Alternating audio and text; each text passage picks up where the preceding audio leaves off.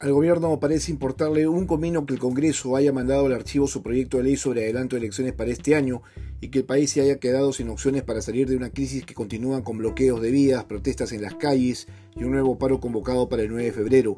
Esto todavía no termina y se insiste con el pedido de renuncia de Dina Boluarte, cuyos ministros persisten en que no está en los planes de la mandataria. Esta semana termina la legislatura y en el Congreso piensan que tienen el mínimo de legitimidad para dirigir los destinos del Perú. Han desnudado sus eh, verdaderas pretensiones, quedarse lo más que se pueda y lograr algún tipo de beneficio si es que se van mañana. Se sabe que de los 130, 91 han mejorado sus ingresos económicos en más del 100%. Se aferran a la plata. En corto, tendrán que recomponer la mesa directiva tras la renuncia de Igna Calle. Habrá que estar atentos a lo que negocien. El gobierno sigue con su estrategia de reprimir las protestas, sean violentas o no. El fin de semana el accionar policial fue brutal. La intervención a un grupo de manifestantes pudo terminar en una tragedia en Lima, y eso hay que condenarlo. A la policía le falta inteligencia, pero sobre todo asumir responsabilidades.